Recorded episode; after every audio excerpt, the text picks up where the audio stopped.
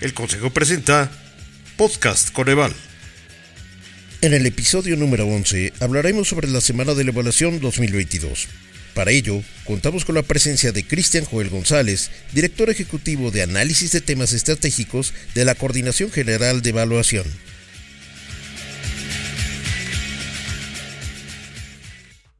Bienvenidas y bienvenidos al decimoprimer episodio del Podcast Coneval, un espacio de comunicación del Coneval con la ciudadanía. En esta ocasión abordaremos el tema de la Semana de la Evaluación 2022, la cual se realizó del 30 de mayo al 3 de junio pasado. La Semana de la Evaluación es un espacio de diálogo, reflexión y debate en torno al monitoreo y la evaluación a nivel global, en la que el Coneval fue una de las instituciones convocantes. Por esta razón, quisimos conversar con el maestro Cristian Joel González, director ejecutivo de análisis de temas estratégicos de la Coordinación General de Evaluación, para platicar sobre los aprendizajes, los retos y los principales tópicos que se abordaron en este evento. Antes de iniciar la conversación, les comparto una breve semblanza de Joel. Es maestro en Desarrollo Económico por la Universidad de Glasgow y licenciado en Economía y Sociedad por la Universidad Autónoma de Coahuila y la Universidad Toulouse Capital. Está especializado en programas y proyectos de inversión pública, evaluación de políticas públicas, desigualdad y movilidad social.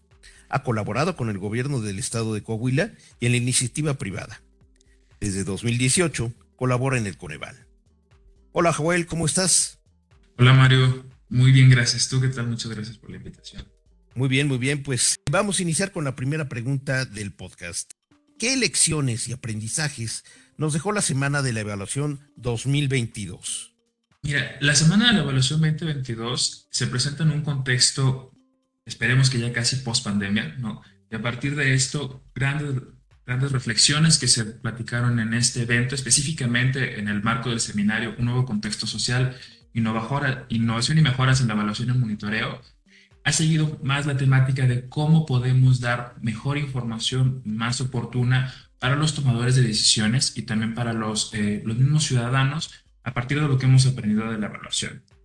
En principio, se identificaron y se platicaron diversos temas, entre ellos eh, que las intervenciones públicas, para que efectivamente contribuyan al bienestar de la población, tienen que partir de una identificación clara de las problemáticas específicas de distintos grupos poblacionales, por ejemplo, para adultos mayores, para jóvenes, para niñas, niños y adolescentes, porque si bien se entiende que pueden ser unas problemáticas para todos, la manera en cómo los afectan pueden ser distintas y para esto tenemos que desarrollar herramientas e información oportuna para cada grupo y que esto nos permita como seguir avanzando en mejores políticas públicas. Otro de los eh, hallazgos que también se discutieron durante la semana de la evaluación, algunos aprendizajes que tuvimos, es también la manera en que tenemos que mejorar cómo comunicamos los resultados del monitoreo y la evaluación para que los tomadores de decisiones hagan uso de ella. ¿no? Es un constante ejercicio para acercarnos con ellos, para que hagan uso de la evidencia y ya no solamente para los tomadores de decisiones, sino también para la ciudadanía en general.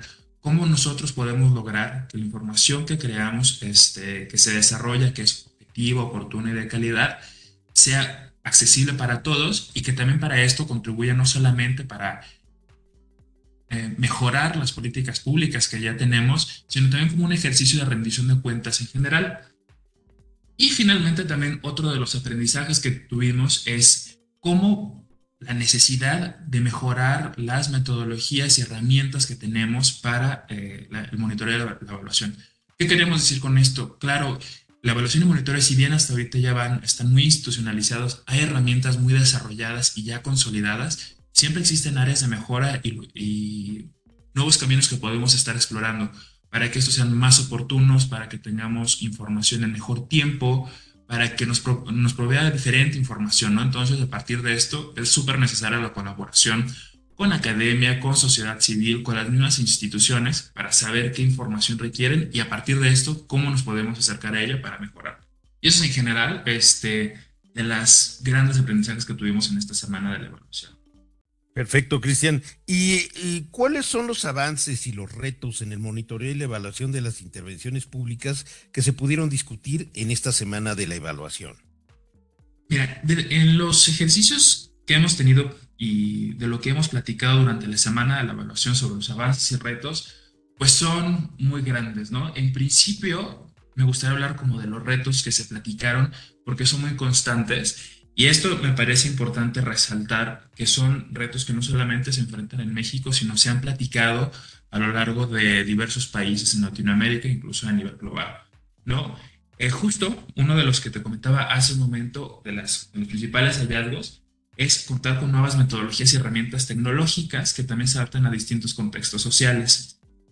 Aquí es importante mencionar que siempre contar con nuevas metodologías o para contar con estas, uno de los grandes retos que tenemos es hacer que estas conserven el rigor y la objetividad de las evaluaciones, ¿no? que nos permita tener siempre información de calidad para que ésta efectivamente contribuya al, al fortalecimiento de las políticas y programas.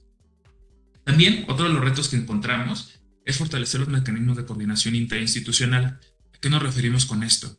Que las dependencias logren también platicar entre ellas, no solamente entre a nivel federal, sino los distintos órdenes de gobierno, para que a partir de sus propias experiencias, el intercambio de la información constante, les ayude a ellos mismos a generar mejoras en las, políticas. Y eso también es claro porque no solamente para la evaluación y el monitoreo nos permiten identificar estas, eh, buenas prácticas, sino para los mismos programas. Y finalmente, reforzar la utilización de los resultados de monitoreo y la evaluación. Como también comentaba hace un momento, uno de los grandes retos que siempre enfrentamos es que esta información llegue a los tomadores de decisiones que hagan uso de ella. Tenemos distintos mecanismos, hemos, se implementan diversas estrategias, ¿no? mecanismos de difusión a través de infografías, este, un, este, una cantidad de herramientas más, pero sigue siendo una oportunidad de mejora. Y claro, para que no solamente sea utilizada por los tomadores de decisiones, sino para que llegue a la ciudadanía en general. Más allá también de estos retos que tenemos, eh, se identifican varios avances, específicamente también en México. Por ejemplo, ya existe una mayor institucionalización de los procesos de monitoreo y evaluación como una herramienta de mejora constante de los programas y políticas eh, públicas, a partir de la normatividad que tenemos y de las capacitaciones y el constante este, empuje que se hace a fomentar una cultura de la evaluación. Y bueno, un reflejo de esto ha sido el, eh, la participación que tuvimos en la semana de la evaluación. Por ejemplo, a nivel global, se tuvieron 350 eventos, no solamente en México, sino en Brasil, este, en Chile, en otros países como en Europa y en Asia. Y bueno, en México, por ejemplo, tuvimos 94 eventos, eh, no solamente los que se organizaron dentro de este seminario, sino en toda la semana de la evaluación. Y también otro de los grandes avances que hemos tenido es que en este interés de fomentar la cultura de la evaluación y generar capacidades, se desarrollan en México diversos cursos, talleres, diplomados para desarrollar personas expertas o al menos interesadas en la evaluación y monitoreo. Y esto nos permite una retroalimentación constante y que, claro, esto se haga, esto nos permite mejorar el uso de la misma evaluación. Perfecto, Cristian. Una, una pregunta, eh, esto es muy interesante. ¿Cómo ¿Cómo sientes que ha evolucionado desde su primera edición la semana de la evaluación? Esto es una parte súper importante porque desde 2015 se ha celebrado la semana de la evaluación. Comenzó en 2015 más a nivel nacional en México, de hecho, y a lo largo de los años se han comenzado a sumar esfuerzos. En principio se sumaron esfuerzos regionales en Latinoamérica con la participación de distintos países y desde 2019 ya se genera la evaluación eh, G-Local, que es esta, esta iniciativa se vuelve a nivel global, ¿no? Ya solamente, no, tenemos, no solamente tenemos participación de países en Latinoamérica, de México, y en México no solamente a nivel federal, sino también en las entidades federativas, sino que ahora también ya vamos llegando a otros países y otros rincones del mundo, ¿no? Como hay eventos en Japón, la participación de Europa también es muy importante, países de África y de Medio Oriente, entonces esto nos permite generar este, un espacio, la semana de la evaluación se genera como una semana a nivel global para fortalecer e intercambiar experiencias. Este, y bueno, comenzó en principio con una decena de eventos en 2015 y ahora ya tenemos, este, como te comentaba, al menos en esta edición, 350 con la participación de más de 50 países y creo que esto es un gran cambio.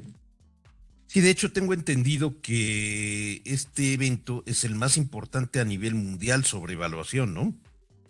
Sí, así es. Esto, porque justo permite eh, enfrentar, permite como compartir las experiencias que se tienen a nivel mundial sobre los temas de la evaluación. Y parecería que, bueno, en principio uno pudiese entender que dependerá mucho de los contextos regionales, los contextos locales. Sin embargo, muchos de los retos y los avances del monitoreo y la evaluación siguen siendo muy similares, ¿no? Y esto nos permite encontrar como diversas herramientas de cómo podemos mejorar. Este, por eso se llama un poco ahora G-Local, ¿no? De cómo las experiencias globales también se pueden implementar en lo local y desde lo local que podemos aprender para mejorar este, la experiencia internacional. Y Cristian, ¿y cómo crees que se ha fortalecido la cultura de la evaluación en América Latina y el Caribe? en estos últimos años, a partir del desarrollo de las tecnologías de la información y las redes sociales, la verdad ha ayudado un montón para tener una mayor difusión de los resultados de las evaluaciones. Y también se han desarrollado diversos procesos de, la sensibilización respecto a la importancia del uso de la evidencia. Hacemos mucho énfasis en esto porque para nosotros, bueno, no solamente para nosotros, sino para toda la comunidad de la evaluación, encontramos este, que las políticas públicas pueden mejorar mucho para lograr sus propios objetivos a partir del uso de la evidencia y la generación de todo lo que tenemos información para ver qué puede mejorar desde algún cambio pequeño, ¿no? Este, desde, no sé, la identificación de mejores problemáticas, hasta ver que efectivamente funciona o no, por ejemplo, con las guías prácticas que también hemos desarrollado en los últimos años, que han ayudado a fomentar la cultura de la evaluación. Decir, ah, bueno, no solo la, la, evidencia dice que esto puede funcionar aquí, ¿no? Pero nosotros estamos en un contexto distinto y tal vez puede ser alguna otra intervención o existe algún proceso que podamos mejorar. Y claro, a partir justo de lo que de lo que te comentaba, que se generan un montón de capacitaciones, talleres, ya hay un mercado más grande de personas interesadas en la evaluación y esto ayuda mucho a generar nuevos mecanismos, a que la gente esté interesada y que, por ejemplo, en el caso de México, cada año ya esperan los resultados de los ejercicios de evaluación para saber cómo pueden mejorar sus propios programas. Creo que eso ha sido como una, un gran avance, lo que te comentaba, no solamente entre los tomadores de decisiones, sino a partir también de la, sensibilización con la ciudadanía, cómo se puede sacar estos resultados, qué puede encontrar en los ejercicios de monitoreo y evaluación. Y pues bueno, esto ha sido como un gran avance. Y también otra de las cosas que podemos mencionar sobre cómo ha mejorado la cultura de la evaluación o, cómo ha cambiado en estos últimos años, lo podemos ver también a partir de la semana de la evaluación, ¿no? Porque en principio fue un ejercicio casi local, ¿no? Comenzando en México, Latinoamérica, y ahora es un ejercicio que se ve a nivel mundial donde existe un montón de gente interesada, ya no solamente desde las, eh, desde las instituciones gubernamentales, sino también de la sociedad civil, la academia que genera un montón de información y nuevas metodologías, y claro, la ciudadanía propia. ¿Qué es lo que esperamos en la próxima edición de la Semana de la Evaluación 2023? Híjole, pues ya comenzamos a trabajar y más o menos a planear hacia qué vamos, pero Todavía está en el tintero varios temas. En principio estamos seguros de que para la semana de la evaluación 2023 vamos a contar con la presencia de distintos actores en México. La participación de México siempre es fundamental. Lo que te comentaba, no solamente a nivel federal, sino también la participación de las entidades federativas, las organizaciones de la sociedad civil. Y bueno, lo que es seguro también que tendremos una nueva oferta de eventos diversa y muy rica en contenidos sobre innovaciones metodológicas, sobre mejoras en el uso de la evaluación, sobre estos intercambios de experiencia y lo que es segurísimo también es que vamos a contar con la participación de expertos, expertos nacionales, internacionales, y también este que siempre va a ser un foro donde busquemos tener la presencia de las instituciones gubernamentales, de la academia, de organizaciones internacionales y organizaciones de la sociedad civil, y que bueno, a partir de estas experiencias vamos a poder encontrar áreas este, de cómo podemos seguir avanzando en la, en la institucionalización y justo en fortalecer la cultura de la evaluación. Esto, como siempre, con la finalidad de mejorar los procesos de monitoreo y evaluación que a su vez apoyan a mejorar las políticas públicas y que éstas puedan contribuir al ejercicio efectivo de derechos sociales. Pues muy interesante todo lo que nos platicas sobre pues cómo ha evolucionado este, la cultura y la evaluación en todos estos años y cómo ha avanzado desde ser algo local hasta algo global ahorita la, la semana de la evaluación, Cristian. Pues este, te agradecemos tu participación en el podcast Coneval. Cristian, al público en general, a todas las personas que nos han escuchado, los invitamos a estar pendientes de los próximos episodios del podcast Coneval. Cristian, muchísimas gracias. Muchas gracias por la invitación, Mario. Y aprovecharía rápido para hacer un comercial. Para los que no pudieron asistir a la semana de la evaluación, están los videos este, en las distintas plataformas de las, y redes sociales para si quieren dar seguimiento y que estén pendientes a la semana de la evaluación 2020. Exactamente, todo lo que quieran consultar de la semana de la evaluación lo tenemos en la, en la página web del Coneval y en las redes sociales del Coneval. Y recuerden, lo que se mide se puede mejorar.